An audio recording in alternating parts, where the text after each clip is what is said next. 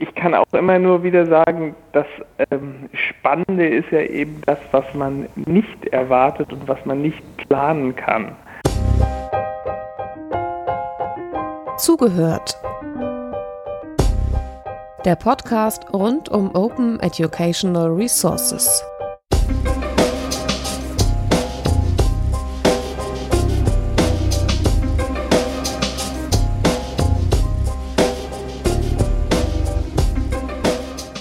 In dieser Ausgabe von Zugehört probieren wir etwas Neues aus. Wir telefonieren nämlich, weil wir zwei Menschen gleichzeitig erreichen wollen, die an ganz unterschiedlichen geografischen Ecken sitzen. Das sind Sandra Schön und Paul Klimpel. Beide sind in Sachen OER seit äh, sehr langer Zeit unterwegs, also in OER-Zeitmaßstäben quasi schon, nee, Dinosaurier sind eine schlechte Metapher, die sind ja schon ausgestorben, also Avantgarde, Pioniere, Speerspitze, ähm, Veteranen ähm, und die beiden anzurufen, das äh, kommt aus äh, einem OER-Info-Artikel, den wir veröffentlicht haben, in dem wir, namentlich ich, Jöran Musmehrholz, geschrieben habe, dass das mit dem Kontrollverlust bei freier Lizenzierung nicht eine Nebenwirkung ist, die man irgendwie eindämmen müsste, sondern ein Kern der ganzen Idee. Und dass dieser Kontrollverlust auch nicht bedeutet, oh je, Chaos bricht aus, alles wird ganz schlimm, sondern auch durchaus positive Überraschungen mit sich bringen kann. Und Paul und Sandra haben jeweils eine Geschichte, die einfach gut illustriert, was so passieren kann und äh, was das auch tatsächlich dann für erfreuliche Ergebnisse haben kann. Ähm, wir haben die beiden jetzt angerufen, sie sind schon in der Leitung. Äh, Sandra, Paul, äh, vielen Dank erstmal, dass ihr ans Telefon gegangen seid. Hallo Jöran, hallo Paul. Ja. Ja, hallo Johann. Ja. Wir fangen mal an mit Sandras Geschichte. Wann fängt die an und wie ist sie bisher geendet? Ja, wir haben vor einem Jahr oder vor etwas über einem Jahr ähm, einen, einen DIN A3-Vordruck äh, veröffentlicht. Also wir sind der Martin Ebner und ich und wir haben das gemacht für die OER-Infostelle. Dieser Vordruck äh, ist praktisch eine Arbeitshilfe für OER-Projekte. Wenn man OER-Projekt planen will, dann findet man auf dem sogenannten OER-Canvas ähm, hoffentlich ganz gute Hilfestellungen beim, beim ersten Skizzieren eines OER-Projekts. Und so wie immer, oder halt so wie immer seit etlichen Jahren, haben wir auch diesen OER-Canvas ähm, unter einer offenen Lizenz veröffentlicht, das heißt unter CC BY und haben uns nicht so allzu viel dabei gedacht. Wir haben es dann nochmal ähm, in einer leicht modifizierten Version für ähm, das österreichische Pendant-Projekt Open Education Austria übersetzen, adaptiert, geringfügig, also vor allem Layout-Fragen. Es gab halt zwei deutschsprachigen Versionen und das war sehr lange so. Und ich habe immer wieder mitbekommen, also gerade über, über Jöran und seine internationalen Kontakte, dass das irgendwie auf Interesse stößt und ob mal jemand das übersetzen könnte, aber es hat halt keiner gemacht. Ähm, ich hatte das Gefühl, es könnte jemand machen, es hat aber niemand übersetzt. Und irgendwann, obwohl ich wahnsinnig eingedeckt war mit der Arbeit, habe ich mir jetzt im Frühjahr, ich glaube es war im Februar, mich hingesetzt, ähm, die Übersetzung gemacht. Geht ja ganz einfach, sind nicht sehr viele Worte. Es war eine Sache von einer Dreiviertelstunde. Waren noch viele Fehler drin, deshalb habe ich mir jemand ähm, gesucht, der da drüber geht. Das war die Alicia Bankhofer und habe gesagt, so die englische Version ist jetzt online. Und hat glücklicherweise die Javera Athenas darauf reagiert. Sie arbeitet äh, für die Open Knowledge Foundation oder fürs Netzwerk und hat das aufgegriffen und hat dann ähm, praktisch ganz selbsttätig in die Hand genommen, die äh, weitere Übersetzung in also die weitere Übersetzung in viele andere Sprachen anzu, ähm, anzuregen und zu machen und im Netzwerk zu verbreiten. Ich kann, und da an diesem Punkt hört es dann quasi für mich auf. Also ich habe die englische Übersetzung noch gemacht, habe dann noch Feedback bekommen und dann war es ein einziger Selbstläufer. Ich bin zwar freundlicherweise oft auf CC gesetzt worden und wir haben auch noch gemeinsam einen Blogbeitrag dazu veröffentlicht, aber ich habe mit der ganzen Sache eigentlich gar nichts zu tun. Es war ein vollständiges Projekt von Javira, die hat es in die Hand genommen, durchgeführt, hat ihr Netzwerk genutzt. Ja, und jetzt gibt es diesen OER-Canvas verrückterweise in Sprachen, von denen ich gar nicht wusste, dass die überhaupt existieren. Also dass es, dass es Slowenisch gibt, dass es Portugiesisch gibt, dass es Japanisch gibt, war mir klar, aber dass es Montenegrinisch und Maltesisch auch gibt und Nep Nepalesisch, glaube ich, ähm, war, mir, war mir so neu. Ist natürlich auch ganz lustig, die eigenen Sachen übersetzt zu sehen in Sprachen, deren Buchstaben man gar nicht identifiziert.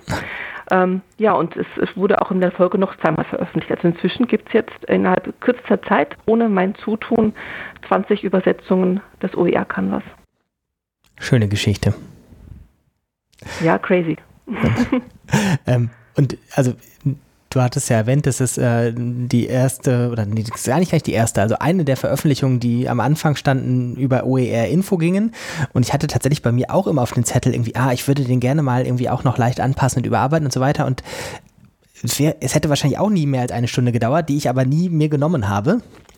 Und ähm, dann habe ich tatsächlich das auch so am Rande verfolgt und plötzlich überschlugen sich die Ereignisse da. Das ist ja dann tatsächlich innerhalb von, ja, eigentlich letztlich wenigen Tagen passiert, wenn man es mal im Maßstab nimmt zu, zu der Zeit, in der das Material ja, draußen liegt. Ich glaube, es waren eigentlich sieben Tage, bis sie praktisch die ersten zehn oder so veröffentlicht wurde. Und dann kam ganz verrückt dazwischen, dass an ihrer Universität äh, gestreikt wurde und sie nichts veröffentlichen wollte, weil das ja, sie ja keinen Streik brechen wollte. Und dann hat sie es um zwei Tage verschoben, aber die, sie hat da wahnsinnig schnell ihr Netzwerk aktiviert. Die Übersetzungen waren sehr schnell. Ja. Es war auch sehr schön aufbereitet. Sie hat ganz klar kommuniziert. Hier ist das Pfeil, es dauert 45 Minuten. Ihr könnt euren eigenen Namen draufschreiben, sicherlich auch nicht unattraktiv bei der Übersetzung und ähm, seid dabei. Und das hat äh, einfach eine gute Stimmung offensichtlich erzeugt. Und ich war damals so eingedeckt mit anderen Tätigkeiten. Ich habe mich nur über meine volle Mailbox gewundert und wie schnell alles vorangeht. Sehr schöne Geschichte. Wir kommen gleich nochmal zu dir zurück und du musst noch die Geschichte von einem Schaf erzählen. Ähm, bleib in der Leitung und ähm, wir hören uns mal an, wie Pauls Geschichte geht, die in Asien und äh, mit Papier in hohen Auflagen zu tun, äh, in Asien Spiele mit Papier in hohen Auflagen zu tun hat, richtig? Naja, es fing an in Deutschland und mit gar nicht so hohen Aufla ähm, ähm, Auflagen. Im Jahr 2012 bin ich gebeten worden äh, von äh, Wikimedia Deutschland doch mal eine, eine Broschüre zu schreiben und ein bisschen mit diesen vielen ähm, Fehlvorstellungen, die sich um die, äh, das Verbot von kommerzieller Nutzung drehen, äh, aufzuräumen. Hintergrund ist, dass ganz viele Menschen, die frei lizenzieren, dann sagen, ja, aber bitte nur nicht kommerziell ähm, äh, nutzen. Und wenn man dann nachfragt, aber warum denn, dann kommen meistens so vage Antworten wie, ja, das soll nicht ausgebeutet werden oder kommerziell ist irgendwie böse oder so. Und da diese Einschränkung von kommerzieller Nutzung häufig auf solchen Fehlvorstellungen oder Fehlannahmen beruht, ähm, dachte ich, da schreibe ich oder dachten wir, wir schreiben so eine Broschüre, wo ich auch mal erläutere, was für Risiken und Nebenwirkungen das eben beinhaltet, wenn man kommerzielle Nutzung verbietet. Mir war das sehr wichtig, nicht irgendwie zu schreiben, nicht äh, die Bedingung NC ist böse und das darf man nicht, aber eben einfach aufzuklären, was man damit alles verhindert. Und damit verhindert man eben sehr häufig Dinge, die man gar nicht verhindern will. Mhm. Ähm, so ist diese Broschüre entstanden und sie ist sofort auch gedruckt worden, Papier, in nicht so hoher Auflage, aber war sofort vergriffen und ist dann nachgedruckt worden und äh, wurde sehr häufig auch runtergeladen und sehr viel genutzt. Das hat diese Nachfrage in Deutschland hat uns überrascht, hat wohl offensichtlich zu dem Zeitpunkt einen Nerv getroffen und wird auch immer noch nachgefragt. Also es erscheinen immer wieder neue Auflagen von dieser Broschüre. Kurze Zeit später davon kriegte ich die Meldung, dass es eine Community gab, die wollte das in einem äh, gemeinschaftlich ins Englische übersetzen und fragte, ob ich denn äh, hinterher denn nochmal drüber gucken könnte, ob die Übersetzung, ob das alles so stimmte. Auf jeden Fall gab es dann eine Übersetzung dieser Broschüre ins Englische. Und Wikimedia hat später dann das auch nochmal äh, redigieren lassen, damit die englische Übersetzung auch wirklich schön war. Und dann im Jahr 2013 war die Wikimania in Hongkong. Und äh, Wikipedia Deutschland hat die englische Version dieser Broschüre in hoher Auflage, dann eben nicht mehr ganz so niedriger Auflage, drucken lassen und wohl mit nach Hongkong genommen. Auf jeden Fall kam Jan Engelmann, seinerzeit äh, äh, Vorstand von Wikimedia Deutschland, freudestrahlend auf mich zu, frisch aus Hongkong und erzählt, Paul, wir haben sie alle verteilt, wir haben den gesamten asiatischen Markt mit äh, deiner Broschüre geflutet. Ähm, Kurze Zeit später kriegte ich dann eine Mail mit Anhang und der Nachricht, dass man diese Broschüre ins, Schwed äh, ins äh, Schwedische übersetzt. Ich kann kein Schwedisch, aber es sah toll aus. ähm, und es hörte sich auch wild an, also zumindest wenn man eben kein Schwedisch kann. Ich habe mich sehr gefreut. Aber dann letztlich diese Broschüre auch ähm, Nein, nee, vergessen nicht, dafür werde ich zu oft danach gefragt, aber ich wusste nicht, dass, das, dass die noch irgendwelche weitere Kreise äh, zieht. Bis ins letzte Jahr, vor ziemlich genau einem Jahr war ich in Toronto. Äh, da war äh, der äh, Creative Commons Global Summit und ich traf äh, Dimitrov, äh, Dimitrov, Dimitrov, ich kenne ihn immer nur als Dimi, das ist der Wikimedia-Mitarbeiter in Brüssel. Mhm. Und stellte mich vor und er sagt, ach, Paul Klimpel, dich kenne ich. Was ja schon mal toll ist, man kommt irgendwie nach Toronto und wird von jemandem begrüßt, der kennt einen. Ja, warum denn? Ja, wegen deiner Broschüre. Ach, das ist schon mal toll. Also äh, die Broschüre ist offensichtlich auch in Brüssel bekannt. Nein, nicht nur das. Wir haben die übersetzen lassen ins Französische und ins, Holl ins Flämische, ins Holländische ähm, und haben die auch drucken lassen und in Brüssel überall ver verteilt, auch an die politischen Entscheidungsträger und haben die dort für die Lobbyarbeit benutzt. Wusstest du das gar nicht? Nee, das wusste ich gar nicht. Dafür musste ich also erst nach Toronto fahren, um das zu erfahren, dass eine in Berlin äh, entstandene Broschüre in Brüssel ins Französische übersetzt worden ist und gedruckt worden ist. Ähm, das ist schon irre und das ist natürlich eine Folge davon, dass ich überhaupt keine Kontrolle darüber habe, was eben mit dieser Broschüre passiert. Ähm, manchmal würde ich mir wünschen, man würde mir sagen, ähm, hallo, äh, wir haben die jetzt noch wieder in eine neue Sprache übersetzt. Aber das ist äh, letztlich mehr so ein, äh, ja, ähm, so ein persönlicher äh, Wunsch, den ich habe. Im Grunde freue ich mich natürlich unglaublich darüber, dass, dass, man, dass ich mit dieser Broschüre so viel bewirken kann und an so vielen Stellen wirken kann, dadurch, dass sie eben überall genutzt und übersetzt und ähm, verwendet werden kann. Das wäre ohne freien Lizenzen überhaupt nicht möglich. Schöne Abrundung der Geschichte. Hm, ich habe angekündigt, dass es eine Geschichte um ein Schaf gibt. Die beginnt ja. wann? Ich, ich, ich habe jetzt geraten, ehrlich gesagt. Du hast vorhin äh, im Vorgespräch gesagt Pixabay und ich kenne jetzt von dir ein Pixabay-Schaf. Und ich habe jetzt geraten, dass ja, es das, das ist. War, das Schaf war mein erster Versuch. Also ich habe ja als Pixabay gestartet wurde, aber jetzt lass mich raten, drei oder vier Jahre ähm, mal gedacht, jetzt ich mal aus, was passiert eigentlich, wenn man sowas wirklich, Pixabay ist ja eine Bilddatenbank, ähm, wo wirklich die Sachen unter Public Domain, also CC0, veröffentlicht werden. Also jeder darf damit machen, was er will. Keiner muss auf meinen Namen oder anderes hinweisen. Und das, dank der Google-Bildersuche kann man ja durchaus auch recherchieren, wo die Bilder gelandet sind. Und ich habe das mit dem Schaf gemacht, deshalb da hast du dich erinnerst, erinnerst du dich an das Schaf wahrscheinlich noch. Ich habe dann mal geschaut, wo ist mein Schaf eigentlich hingekommen. Und das Schaf ist so quasi überall, das ist ja auch sehr lustig. Und ich habe es aber später nochmal gemacht mit einem mit einer Skizze von mir selber. Also ich habe ja auf einigen meiner Folien bei Präsentationen so comicartige ähm, Skizzen von mir, also von Sandra Schön, die natürlich keiner erkennt, der mich jetzt nicht kennt oder die Folie nicht kennt und habe dann auch mal geschaut, wo diese, dieses Bild eigentlich hin ist. Und das Schöne ist, da ist wirklich viel OER entstanden. Ähm, dazu muss ich sagen, das Bild ist ein, ein Bild, wo ich den Zeigefinger hochhalte, also wieder, wie so, sehr lehrerhaft.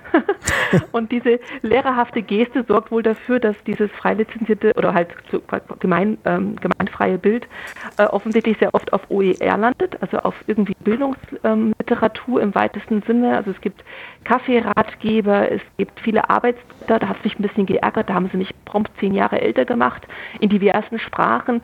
Und ich bin auch ein Covergirl. Also es gibt ein E-Business ähm, E-Book, ähm, wo Sandra Schön, ähm, weiß natürlich keiner, dass ich das bin, mit erhobenem Zeigefinger äh, Titel als Covergirl ist. Sehr schön. Drei schöne Geschichten ähm, von Sachen, die man auch ja hätte nicht planen können, selbst wenn man extrem viel Aufwand getrieben hätte, hätte man ja trotzdem nie gedacht, oh, lass uns auch überlegen, ob das nicht auch in einer Übersetzung ins Maltesische ähm, lohnen würde oder ähnliches. Mhm. Ja, und tut auch überhaupt nicht weh. Also ich meine, das ist auch die Idee, warum wir eigentlich OER machen. Also deshalb sind auch die Beispiele so schön und ähm, glaube ich auch toll, dass du da eine Sendung drüber machst, weil wir wir machen das ja genau deswegen und natürlich ja. fühlt es sich irgendwie komisch an, wenn dann so Selbstläufer entstehen und man die Kontrolle verliert auf den Titel deines Beitrags, aber es ist, tut ja nicht weh. Das ist ganz toll. Schönes Schlusswort. Paul, hast du noch was zu ergänzen? Hallo, ich. Äh ja, Paul, wir hören dich noch. Ach so, gut, okay, es äh, war eben so abgeschnitten. Ja, ähm, ich kann auch immer nur wieder sagen, das ähm, Spannende ist ja eben das, was man nicht erwartet und was man nicht planen kann. Und ähm, das ist, glaube ich, auch so eine Frage von so einer Grundüberzeugung, die man zum Leben hat. Wenn das, was man nicht planen und nicht kontrollieren kann, immer etwas ist, was einem nur Angst macht, dann hat man eben auch Angst vor dieser Freigabe und diesem Kontrollverlust. Ähm, aber ich glaube, dass die Dinge, die man nicht planen kann und äh, die unerwartet kommen, dass sie einfach auch unheimlich viele Chancen bieten und äh, ähm, dass es sich lohnt, darauf ähm, sich einzulassen, weil der Versuch, das Leben unter die totale äh, Kontrolle zu bringen, eben auch dazu führt, dass man einem, äh, sich selbst in ein totales Gefängnis bringt, aus lauter Angst, irgendwas falsch machen zu können. Ich danke euch ganz herzlich. Wenn wir in zwei, drei Jahren wieder telefonieren, mal gucken, was dann aus den Geschichten geworden ist oder was dazugekommen ist. Ähm, Abschlusswort vielleicht noch von mir. Wir freuen uns sehr über jegliche ähm, Post per E-Mail oder als Kommentar im Blog, auch unter dem Beitrag nochmal zum Kontrollverlust. Dabei ist durchaus auch willkommen, Geschichten zu teilen von ähm, erschreckendem Kontrollverlust, also von unerfreulichen Entwicklungen etc. Ähm, ich glaube tatsächlich, dass es hilft, wenn wir uns insgesamt als die Leute, die in OER sich ausprobieren, mehr von solchen Geschichten teilen. Ähm, und zwar sowohl die erfreulichen wie auch die unerfreulichen, weil das ja das ist, wie wir das Ganze kennenlernen, weil tatsächlich viele Sachen sind neu bei OER und es hilft, wenn wir gemeinsam lernen, wie das Ganze funktioniert. Abschlusswort, sehr schön. Das war's. Nochmal ganz herzlichen Dank euch und ähm, wir telefonieren bestimmt bald wieder. Ja, ganz herzlichen Dank auch noch euch beide. Schönen Tag noch. Alles Gute. Ja, bis dann. Tschüss. So. Tschüss. Das war Zugehört, der Podcast rund um Open Educational Resources. Weitere Informationen zum Podcast finden Sie unter www.open-educational-resources.de slash podcast.